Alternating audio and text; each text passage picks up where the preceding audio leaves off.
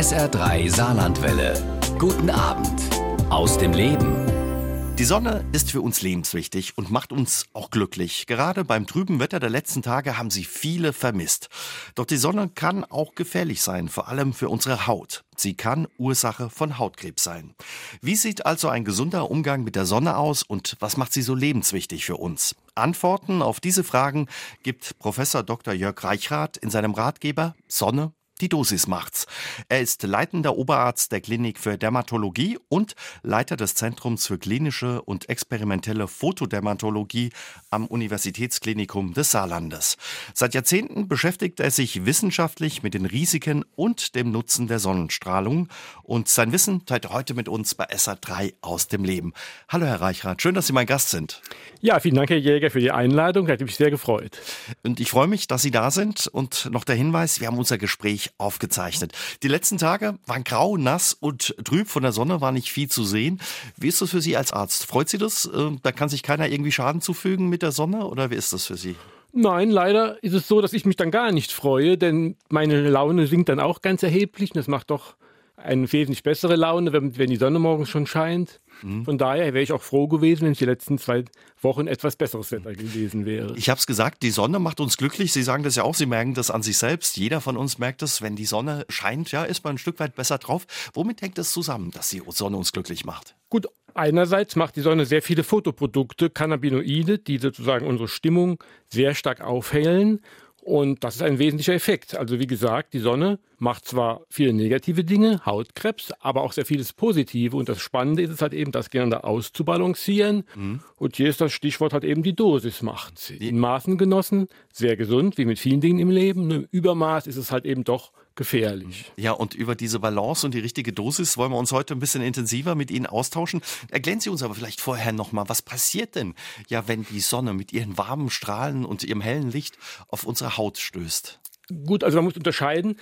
Die Sonne hat ja sehr viele Strahlenqualitäten und gefährlich für die Haut vor allem die UV-Strahlung.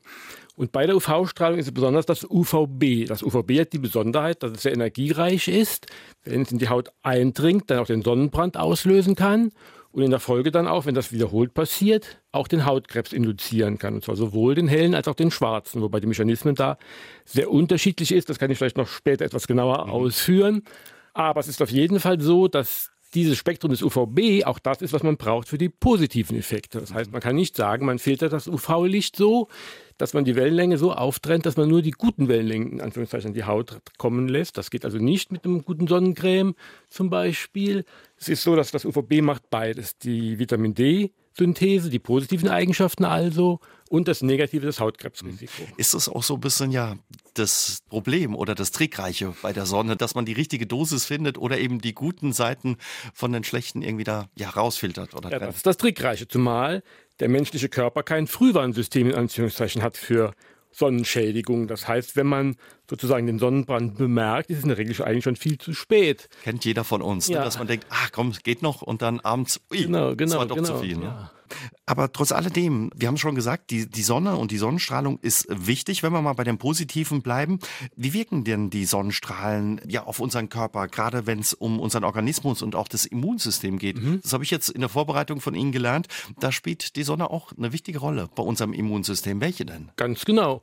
Man muss schon vorab schicke, vorausschicken vielleicht, dass man viele von diesen Wirkungen noch nicht so genau versteht. Es ist nur mhm. so, die Sonne wirkt ja sehr stark auf das Immunsystem und man weiß zum Beispiel, wenn man Substanzen aufträgt auf die Haut, die eine Allergie auslösen, zwangsläufig, solche Substanzen gibt es.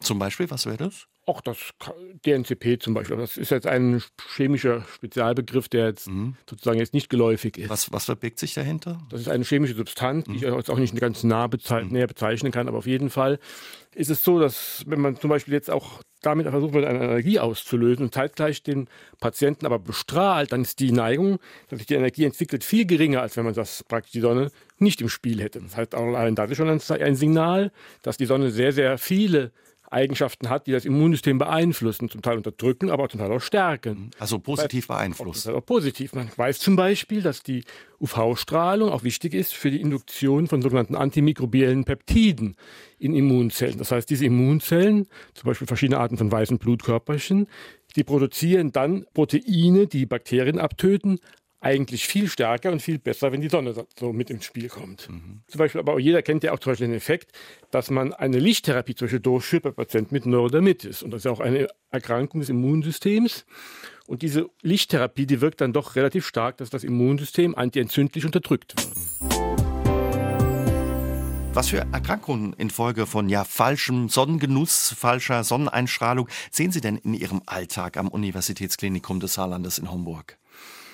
Die meisten Erkrankungen, die wir hier sehen, sind vor allen Dingen wohl der helle Hautkrebs. Der helle Hautkrebs in all seinen vielfältigen Formen, aktinische Keratosen, das heißt die Vorstufen, von hin bis zum voll ausgebildeten Blattmittelkarzinom der Haut. Auch die Basalzellkarzinome sind durch das UV-Licht der Sonne oft provoziert. Mhm. Auch das maligne Melanom. Wobei man muss sagen, beim malignen Melanom sind die Mechanismen etwas anders. Das ist der schwarze Hautkrebs. Der schwarze Hautkrebs. Mhm. Wie unterscheiden sich weißer und schwarzer Hautkrebs vielleicht? Der schwarze Hautkrebs ist viel gefährlicher als der helle Hautkrebs. Der helle Hautkrebs macht nur sehr selten Tochtergeschwülste. Der schwarze Hautkrebs dagegen relativ häufig. Und es ist auch so, dass der schwarze Hautkrebs bei jungen Leuten zum Beispiel auftreten kann, auch an Stellen, die praktisch kaum einen Sonnenstrahl gesehen haben, zum Beispiel unter der Fußsohle oder sonst wo. Dagegen ist es beim hellen Hautkrebs so, dass das die typischen Hauttumoren sind des älteren Patienten in chronisch lichtexponierter Haut, die dann an ihrer Häufigkeit auch zunehmen, wenn die kumulative UV-Dosis, die die Haut gesehen hat, im Laufe des Lebens zunimmt. Das sind auch die Tumoren des, des, des älteren Patienten. Also wenn ich zu viel Sonne in meinem Leben getankt habe und vielleicht nicht so auf den Sonnenschutz geachtet habe, oder? Genau, dann kommt der, dann steigt das Risiko für den hellen Hautkrebs sehr stark an. Und hier vor allen Dingen ist es so, dass, wie gesagt, die Regionen betroffen sind, die chronisch lichtexponiert sind. Das heißt, die Sonnenterrassen der Haut, also Gesicht. Gesicht, ne? Stirn wahrscheinlich gerade. Handrücken, Stirn, ja. Mhm. Gerade bei uns Männern, wenn die Haare ein bisschen lichter genau, werden genau, Alter. Genau, genau, ja. ja. Aber nochmal ganz kurz, der schwarze Hautkrebs dagegen, der viel gefährlicher ist als der helle Hautkrebs, der kann an Stellen entstehen, die kaum einen Sonnenstrahl gesehen haben. Der kann an Stellen entstehen bei jungen Leuten. Manchmal ist auch schon bei Geburt sozusagen, bei, bei Neugeborenen sozusagen vorhanden. Und in vielen Fällen spielt hier auch die UV-Strahlung eine wichtige Rolle. Man weiß das von Einwanderungsstudien nach Australien, wo mal geschaut wurde, wenn Leute mit hellem Hautkrebs, mit hellem Hauttyp, Entschuldigung, nach Australien einwandern, dann haben die ein hohes Risiko, für einen schwarzen Hautkrebs zu entwickeln, wenn sie viele Sonnenbrände in der Kindheit entwickeln. Das hat man gesehen. Wie, wie hängt es das zusammen, dass ja ein, ein Hautkrebs entstehen kann an Stellen, die eigentlich kaum mit der Sonne in Berührung gekommen sind? Wahrscheinlich sind das Dinge, sind das Effekte, die nicht direkt durch die Wirkung von den UV-Strahlen auf die einzelnen Pigmentzellen, aus denen später der schwarze Hautkrebs wird, beruhen, sondern es sind Effekte auf das Immunsystem. Eine Hypothese wäre zum Beispiel die, Pigmentzellen sind ja zum Beispiel Zellen, die sich relativ häufig teilen. Viele von uns wissen ja oder beobachten ja an sich selber, dass zum Beispiel auch Muttermäler im Laufe des Lebens zunehmen. An Stellen, wo vorher keins gewesen ist. Das sind aber vollkommen gutartige Veränderungen. Das heißt noch lange nicht, dass man da einen schwarzen Hautkrebs entwickelt. Und jetzt kann es sein, dass bei solchen Zellen, die sich eh relativ oft teilen, dass da ein Fehler passiert. Mhm. Und wenn jetzt ein Fehler passiert, dann kann das Immunsystem, wenn es intakt ist, die Zelle zerstören. Dann wird das Immunsystem das erkennen und die Zelle zerstören. Wenn aber das Immunsystem zum Zeitpunkt, wo so ein Fehler passiert, wo die Zelle eigentlich zerstört werden müsste, abgelenkt ist durch einen Sonnenbrand, beispielsweise am Rücken, dann bekommt das Immunsystem das in Anführungszeichen gar nicht mit, dass beispielsweise unter der Fußsohle eine Zelle sich geteilt hat, die eigentlich zerstört werden müsste, weil sie mit dem Sonnenbrand am Rücken beschäftigt ist zum Beispiel. Und dann hat man eine schwere Schädigung, die notdürftig gepflegt wird, die Zelle überlebt.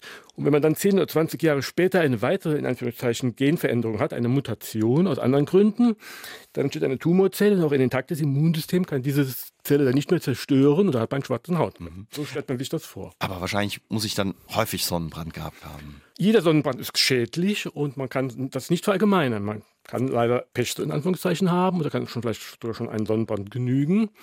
Aber im Prinzip ist es so, dass das Risiko natürlich mit der Zahl der Sonnenbrände noch ansteigt. Mhm. Überhaupt ist die Zahl der Hautkrebsfälle in den vergangenen Jahrzehnten stark angestiegen. Womit hängt das zusammen, dass ja vor ein paar Jahrzehnten auch es noch einen anderen Umgang mit der Sonne gab, man sich auch mal in die Sonne gelegt hat und ordentlich gebrutzelt hat, weil ja braun für viele bis heute ja noch als attraktiv und gesund gilt? Oder womit mhm. hängt das zusammen? Einerseits ja, und das hat den Spruch geprägt, wer im Leben erfolgreich sein will, muss morgens um sechs aufstehen, das ganze Jahr über gebräunte Haut haben. Mhm. Aber es ist so, dass jetzt wirklich so ist, dass ein wesentlicher Grund darin besteht in unserer höheren Lebenserwartung. Das heißt, heller Hautkrebs ist ein Tumor des älteren Patienten, der mit der Zunahme der UV-Exposition im Bereich der chronisch lichtexponierten Hautareale sich sehr stark in einem Risiko erhöht zeigt. Und das ist natürlich der typische Tumor des älteren Patienten. Mit der zunehmenden Lebenserwartung ist es natürlich zwangsläufig, dass diese Tumoren sehr stark ansteigen an der Zahl. Und wer früher mit 60 Jahren gestorben ist, kann nicht zu denen gehören, die heute mit 80 einen Hautkrebs schon wieder entwickeln. Und das hängt damit zusammen, dass vielleicht der heute 80-Jährige mit, mit 40 gesagt hat am Strand, oh, was soll's, ich bleib da jetzt einfach in der Sonne liegen und der Sonnenbrand wird auch wieder weggehen. Auf jeden Fall. Wie gesagt, beim hellen Hautkrebs ist es die chronisch kumulative UV Exposition. Das heißt, da gilt der Satz, die Haut vergisst keinen Strahl. Mhm. Aber es ist natürlich so, dass der Sonnenbrand dieses Risiko noch, noch mal wesentlich stärker ins Spiel bringt. Wie sind denn die Heilungschancen ähm, und was für Möglichkeiten hat man auch bei der Behandlung von Hautkrebs? Für den hellen Hautkrebs sind die Heilungschancen sehr, sehr gut. Es ist nur selten so, dass man die Patienten in so einem späten Stadium in die Klinik bekommt oder in die Praxis bekommt, dass man nicht mehr helfen kann. Also in vielen Fällen ist der heile Hautkrebs heilbar, das heißt in den meisten Fällen. Wie wird er behandelt mittlerweile? Oder? Wenn es ein richtig ausgeprägter, fortgeschrittener Hautkrebs ist, sollte man ihn schon in der Regel entfernen mit einer chirurgischen Operation, mit einer chirurgischen Entfernung. Das hat den Vorteil, dass man dann am Präparat, am histologischen Präparat genau schauen kann, dass man alles komplett entfernt hat. Alternative Behandlungsmöglichkeiten wären zum Beispiel eine Röntgenstrahlung mit eine Strahlentherapie. Und es gibt noch weitere Möglichkeiten. Es gibt zum Beispiel die photodynamische Therapie. Das ist ein neues Therapieverfahren, was sich besonders eignet, wenn man Vorstufen hat und große Hautareale, die betroffen sind. Dann kann man die Haut empfindlicher machen mit einer zum Beispiel Creme, die einen Photosensibilisator enthält und danach damit Licht bestrahlen aber jetzt nicht mit dem UV-Licht, was die Hautkrebsentstehung verursacht, sondern mit sichtbarem Licht. Und dieses sichtbare Licht führt dann dazu, mit diesem Photosensibilisator in Kombination, dass sich dann diese veränderten Zellen so geschädigt werden durch diese Lichtenergie, dass sie zerstört werden. Mhm. Und das ist ein sehr gutes Verfahren. Also, wenn man ihn rechtzeitig erkennt, kann man ihn gut behandeln und auch heilen? Den hellen das, ja, den, den hellen Hautkrebs ja. ja, den schwarzen schlechter. Mhm. Und trotz alledem würden Sie sagen, man ist ja aufgerufen, ab einem gewissen Alter, ab 40, regelmäßig zur Vorsorge zu gehen. Das würde dann logischerweise Sinn machen. Das macht auf jeden Fall Sinn, gerade wenn man halt eben doch bei der heutigen hohen Lebenserwartung das nicht aus den Augen verlieren sollte, dass man halt eben praktisch im Laufe des Lebens doch ein hohes Risiko hat, einen hellen Hautkrebs zu entwickeln. Was sind denn Warnzeichen oder wo sollte man ja aufmerksam werden? Gut, für den schwarzen Hautkrebs Warnzeichen wären, wenn ein Muttermal verändert sehr stark, wenn es anfängt zu bluten oder wenn es juckt, das wären alles Warnzeichen. Wir haben schon drüber gesprochen, Herr Reichhardt. Früher galt ja Bräune als attraktiv und auch gesund. Kann man heute eigentlich guten Gewissens nicht mehr sagen, oder? Du würdest jetzt also nicht formulieren, es hängt von vielen Faktoren ab. Zum einen ist das nicht für alle Menschen gleich verallgemeinbar. Jemand, der schon einen sehr guten braunen Teint hat, kann natürlich auch leichter gebräunt werden und dann ist es für den auch durchaus gesund, was für einen, der einen ganz, ganz hellen Teint hat, vielleicht schon ungesund wäre. Mhm. Warum wird unsere Haut äh, durch die Sonne überhaupt braun?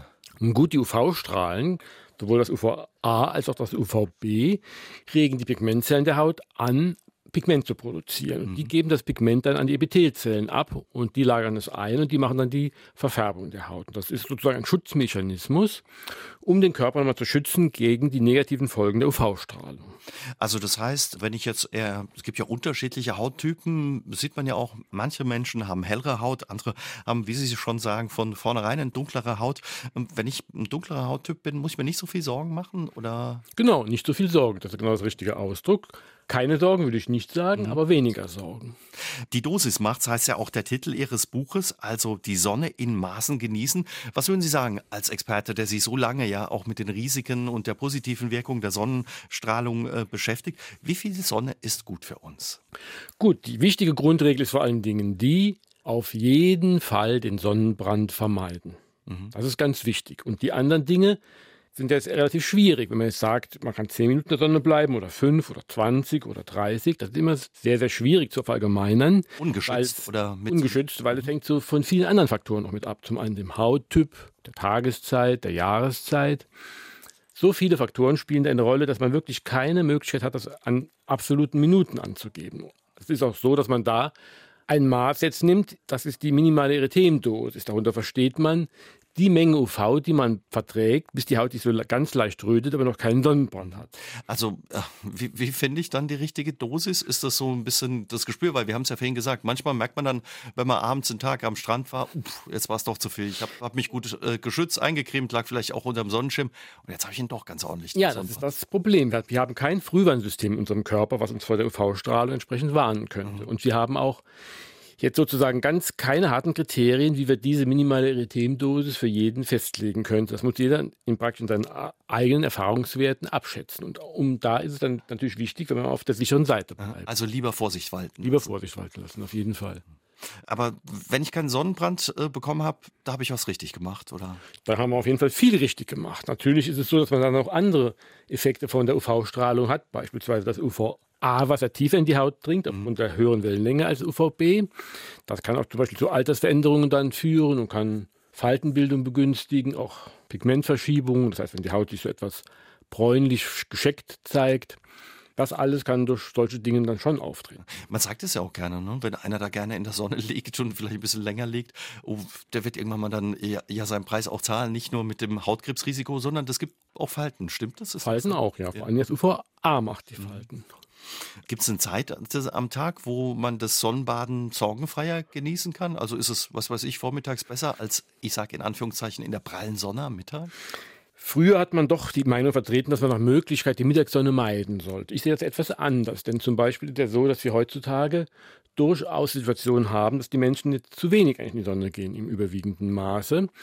Und wenn zum Beispiel jemand berufstätig ist, acht Stunden oder neun Stunden arbeitet und zum Beispiel nur in der Mittagspause die Möglichkeit hat, zur Kantine zu gehen, wenn er dann schon gerade die Sonnencreme aufträgt, auf diese fünf Minuten zur Kantine, dann verbraucht er sich die einzige Zeit am Tag, die er die Möglichkeit hätte, überhaupt Vitamin D zu produzieren, zum Beispiel.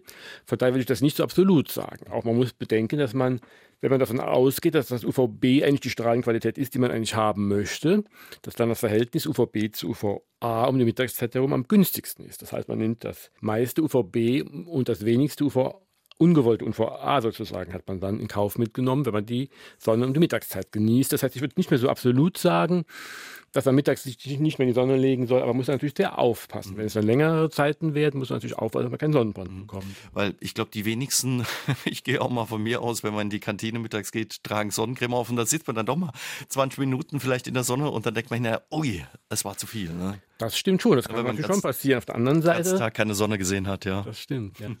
Gut, auf der anderen Seite schon, dass es auch andere Menschen gibt, die tragen dann noch ihre Gesichtsschutzcreme auf, auf den, auf den zwei Minuten, die sie vielleicht rausgehen, um zum Zigarettenautomaten zu gehen, die Zigaretten zu holen.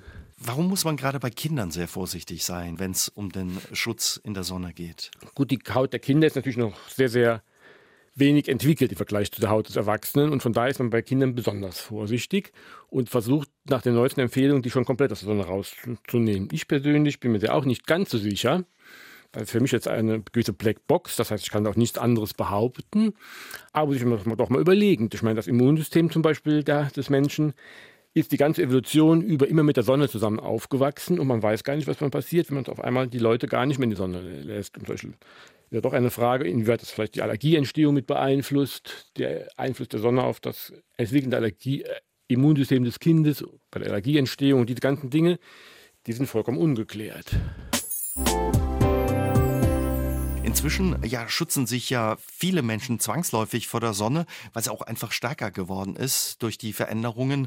Beobachten Sie das auch bei Ihnen im Alltag? Ja, es gibt also schon viele Patienten, die sich sehr intensiv vor der Sonne schützen, weil es ja doch gerade auch durch die Werbekampagnen der kosmetischen Industrie, die ihre Sonnenschutzcremes etc. veräußern möchte, in aller Regel den meisten bekannt ist, dass man die Sonne entsprechend sich vorsehen muss. Mhm. Was für Auswirkungen hat es denn, wenn ich zu wenig Sonne abbekomme, auch äh, für unsere Gesundheit? Sie haben eben gerade auch äh, das Thema Allergien bei Kindern angesprochen. Inwiefern hängt es zusammen? Wie eben schon gesagt, das ist weitestgehend eine Blackbox. Das heißt, ich kann da keine wissenschaftlich gesicherten Fakten berichten. Es ist nur so, dass man sich überlegen muss, wie gerade bei Kindern halt eben ist, dass man halt eben, wenn man Kinder, die die ganze Evolution über immer in der Sonne auch aufgewachsen sind, auf einmal komplett aus der Sonne herausnimmt, ob das nicht doch Auswirkungen auch auf die Allergieentstehung hat, weil man ja weiß, dass die Sonne auch für das sich entwickelnde Immunsystem sehr wichtig ist und dass man diese Folgen jetzt doch gar nicht so richtig absehen kann. Wie kommen Sie darauf? Haben Sie das beobachtet in Ihrem ja, Klinikalltag? Im Klinikalltag jetzt nicht, aber es ist ja so, dass es der gesunde Menschenverstand das einem sagen kann, wenn zum Beispiel man weiß, dass die Sonne sich sehr stark aufs Immunsystem auswirkt, gerade auf das sich entwickelnde Immunsystem. Und die ganzen Evolutionen über die Kinder in der Sonne aufgewachsen sind, wenn man darauf mhm. etwas ändert, dass das auch Auswirkungen haben kann. Man konnte auch immer wieder beobachten, zuletzt, dass auch ältere Menschen oder ältere Allergien, Probleme mit Allergien bekommen, die sie zum Beispiel in ihrer Jugend oder Kindheit nicht hatten. Gibt es da vielleicht auch einen Zusammenhang damit, dass man sich eher vor der Sonne schützt, weniger rausgeht und ja dann vielleicht doch mit Allergie in Berührung kommt oder womit könnte das zusammenhängen? Da sind mir jetzt keine genauen Zahlen noch oder Fakten bekannt. Es ist nur so, dass man weiß, dass die Sonne sich relativ stark auf die Allergieentwicklung auswirken kann. Das heißt, die typischen Kontaktallergien kann es unterdrücken, die Sonnenstrahlung. Wie funktioniert das dann, diese Unterdrückung durch die Sonnenstrahlung? Ja gut, die Sonnenstrahlen, die geben ihre Energie dann in der Haut an die immunkompetenten Zellen weiter, die diese Reaktionen vermitteln und die werden dann dadurch so stark beeinflusst, dass das Immunsystem unterdrückt wird. Also sich dann ganz vor der Sonne zu schützen, wäre auch nicht gut und richtig. Nein, auf gar keinen Fall mehr. Wir müssen die Sonne in Maßen genießen. Wir brauchen sie allein schon wegen der Vitamin D-Synthese. Lassen Sie uns über ja, Sonnencreme sprechen. Sie sind kein großer Fan davon. Warum? Gut, also wenn ich die Sonne, mich vor der Sonne schützen möchte, dann wähle ich in der Regel die Kleidung als möglichen Schutz. Die Sonnencreme hat doch viele negative Effekte. Einerseits stehen diese organischen oder chemischen Sonnencremes ja im Verruf, als Umweltgifte sozusagen große Schäden zu verursachen, beispielsweise das Korallensterben in den Touristengebieten, in den Ozeanen weltweit. Das hängt wohl sehr stark mit den Sonnencreme-Nutzern zusammen. Andererseits ist es so, dass man weiß, dass auch viele von diesen Sonnencremes, gerade die organischen, chemischen, dass die beispielsweise auch bei uns Wirkungen machen können, die man als endokrine Disruptoren bezeichnet. Das heißt, die stören Hormonkreisläufe in unserem Körper, gerade Sexualhormone, Geschlechtshormone, aber auch andere Hormonkreisläufe werden gestört. Die Substanzen sind inzwischen in der Nahrungskette nachweisbar, in Fischen, in allen Oberflächengewässern sind sie nachweisbar. Und die stören das maritime Leben sehr, sehr stark. Aber müsste ich da nicht wirklich viel Sonnenschutz und Creme auftragen, um da Nein. irgendwie, dass sich das auswirkt auf den Hormonhaushalt? Nein, das sind praktisch Studien, die sind im Tierversuch gezeigt mhm. mit hohen Dosen. Aber die sind auch gezeigt, sozusagen, dass man die Substanzen im Blut nachweisen kann, schon bei relativ wenigen Anwendungen. Da gibt es Untersuchungen in den USA, die haben das ganz überzeugend gezeigt, dass die Substanzen auch sozusagen in den Urin übertreten vom Blut, dass die auch in der Muttermilch nachweisbar sind, die sind plazentagängig, das alles genau untersucht und diese Substanzen, die sind nicht ohne. Man muss natürlich auch sagen, die sind nach der Kosmetikverordnung nicht so intensiv geprüft wie beispielsweise ein Arzneimittel.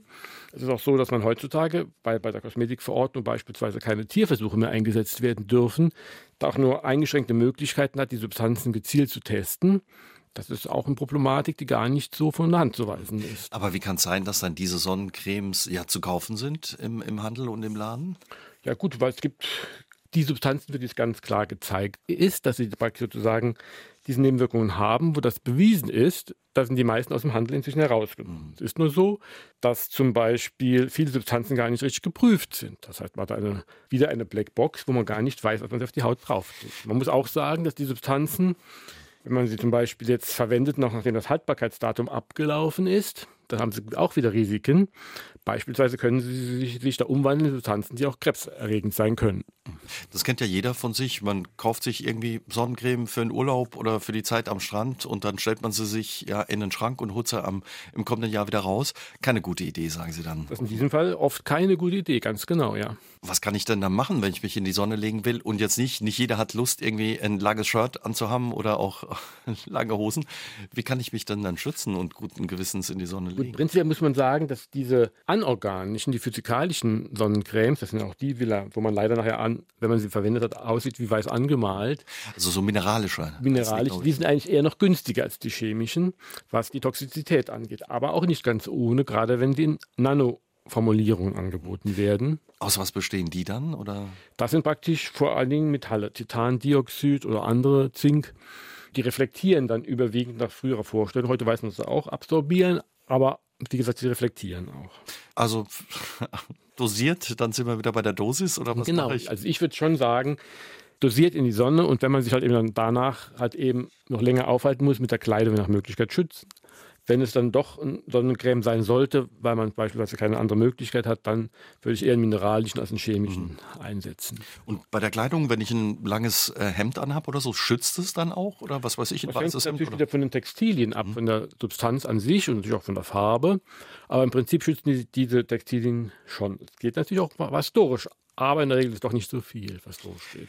Wenn man jetzt gerade für, ist ja Urlaubszeit, Ferienzeit, äh, auch im Saarland, in ganz Deutschland. Und äh, wenn man vielleicht noch sagt, ach, ich besorge mir eine Sonnencreme und steht da vom Regal, sieht man ja häufig, Sonnenschutzfaktor 50 ist mittlerweile ganz normal. Ähm, wie viel Sonnencreme müsste ich denn davon auftragen, dass ich ja diesen gewünschten und versprochenen Schutz da auf der Packung mit äh, Sonnenschutzfaktor 50 wirklich erhalte? Das sind schon erhebliche Mengen, die man auftragen muss. Das hängt natürlich auch von der Konzentration ab, aber es sind doch wirklich sehr, sehr starke Mengen. Und man muss auch sagen, dass man den Lichtschutzfaktor 50 nicht unbedingt braucht. Das heißt, mhm. Lichtschutzfaktor 20, denke ich, ist schon ein guter Schutz. Aber wie viel müsste ich, wenn wir bei 20 bleiben, wie viel ich mit meinen 1,74, äh, wie viel müsste ich da auftragen, wenn ich da oberkörperfrei mit Badehose am Strand liege? Also ich denke, wenn man da halt eben so eine entsprechende Flasche hat mit so 200, 300 Millilitern, dann wird man das zweimal gebraucht, dann ist die schon eigentlich aufgebraucht. Mhm. Also ein Tag am Strand wäre schon fast die halbe Flasche. Oder ja, ja. Oder fast die ganze Flasche. Ja. Man muss ja auch dann halt eben häufiger nachcremen. also werden wahrscheinlich die wenigsten machen. Ne? Denke ich auch, ja. Sie beschäftigen sich seit vielen Jahrzehnten intensiv mit dem Thema Vitamin D. Sie haben daran auch ein Jahr in Boston in den USA geforscht, wo das Thema schon ja viel länger große Aufmerksamkeit genießt. Bei uns hat das Interesse daran erst in den vergangenen Jahren etwas zugenommen. Sie waren und sind auch Mitglied der Arbeitsgruppe Vitamin D der Deutschen Gesellschaft für Ernährung. Warum ist Vitamin D ja für uns so wichtig, für unseren Körper? Ja, Vitamin D ist ein ganz, ganz wichtiges Hormon, was den Knochen- und Kalziumstoffwechsel in unserem Körper reguliert.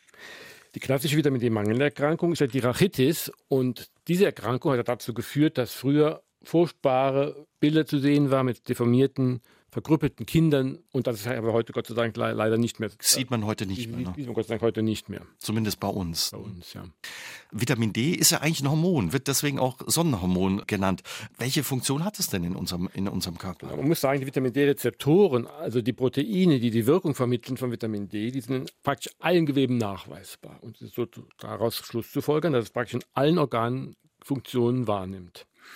Das ist auch durchaus so, dass man davon ausgehen muss, dass es neben diesen Knochen-Kalziumstoffwechselerkrankungen, die wir eben schon angesprochen haben, noch viele weitere Erkrankungen dadurch beeinflusst werden. Infektions-, Krebs, Stoffwechsel, Autoimmunerkrankungen. Das sind so die großen anderen Gruppen, die noch, die noch sozusagen heute, von denen heute bekannt ist, dass sie durch Vitamin D-Mangel verschlimmert oder ausgelöst werden können. Woher weiß man das oder wo kann man das festmachen? Woran kann man das festmachen? Das sieht man an großen Studien, an epidemiologischen Studien, Tierversuchen etc. Da kann man das sozusagen sich daran ableiten. Deutschland ist ein Vitamin D-Mangelland. Über 60 Prozent der Deutschen haben nach Untersuchungen unter anderem des Robert Koch Instituts auch im Sommer einen Vitamin D-Mangel. Mhm. Womit hängt es zusammen? Was sind die Gründe dafür? Die Gründe sind in erster Linie in, unseren, in unserer Lebensführung zu sehen. Das heißt, während früher die Leute überwiegend im Freien das ganze Jahr über aufgehalten haben, ist doch so, dass heute der Büroworker kaum noch die Möglichkeit hat, sich der Sonne zu exponieren. Man muss sagen, dass unter unseren Lebensbedingungen etwa 80 bis 90 Prozent des benötigten UV, äh, Vitamin D durch die UV-Synthese in der Haut hergestellt werden mhm. müssen.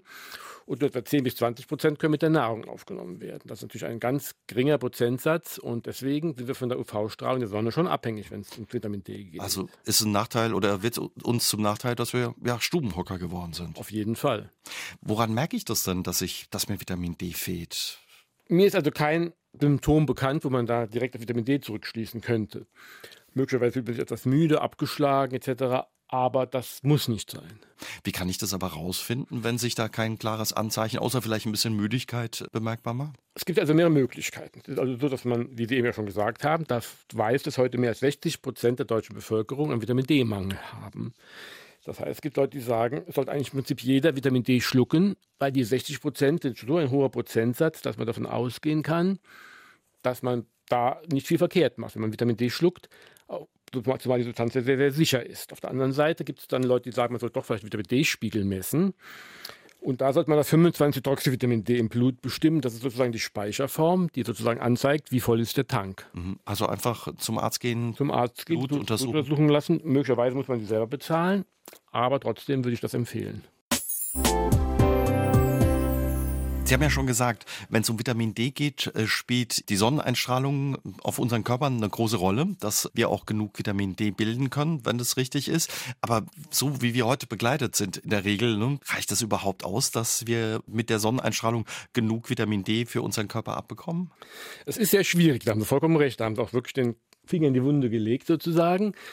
Denn man muss schon sagen, dass wir Vitamin D nur synthetisieren können, späten Frühling, Sommer und frühen Herbst. Das heißt, die anderen Winterzeiten über haben wir zu wenig UVB, da können wir eigentlich kein Vitamin D synthetisieren. Und in diesen Zeiten gingen Experten davon aus, wenn man so zum Beispiel 25 Prozent der Körperoberfläche exponiert, drei bis viermal die Woche mit einer Dosis von der halben MED, dass man dann genügend Vitamin D hätte. Um das Was heißt das halbe MED? Minimale Erythemdosis. Das heißt, das ist die Dosis, bei der man eine kleine Rötung an der Haut schon hat, aber noch keinen Sonnenbrand. Also wie lange müsste ich da in der Sonne sitzen? 20 wie, Minuten? Wie eben schon gesagt, hängt das von vielen anderen Faktoren. Okay, von einem Hauttyp. Vom also Hauttyp etc. Das heißt, das ist halt gerade eben dieser Faktor, den man immer drin hat, weil man diese individuellen Faktoren anders nicht mit ins Boot bekommt. Mhm. Aber dann versuchen, dass ich eben ein bisschen Sonne abkriege, ohne mir einen Sonnenbrand einzuholen, wenn man ja das Thema Vitamin D im Hintergrund hat. Mhm. Sie haben vorhin angesprochen, die Vitamin D-Präparate. Wie sinnvoll sind sie denn, wenn man ja bedenkt, wie Sie sagen, dass 60 Prozent der Deutschen einen Vitamin D-Mangel offenbar haben, auch im Sommer? Die Präparate sind sehr, sehr sinnvoll. Ich würde die fast jedem empfehlen, 1000 bis 2000 Einheiten einzunehmen am Tag. Und ich habe in meinem Buch ja auch nochmal die Empfehlungen hinten genau aufgeführt, wie ich es sozusagen machen würde mit der Vitamin D-Substitution. Aber 1000 bis 2000 macht man nichts verkehrt. Alle sechs Monate würde ich zunächst mal die ersten, Mo die ersten Zeit den Vitamin D-Spiegel bestimmen. Also beim Arzt das Blut Arzt untersuchen lassen. Blut untersuchen lassen, 25 Hydroxyvitamin D bestimmen zu lassen. So würde ich vorgehen.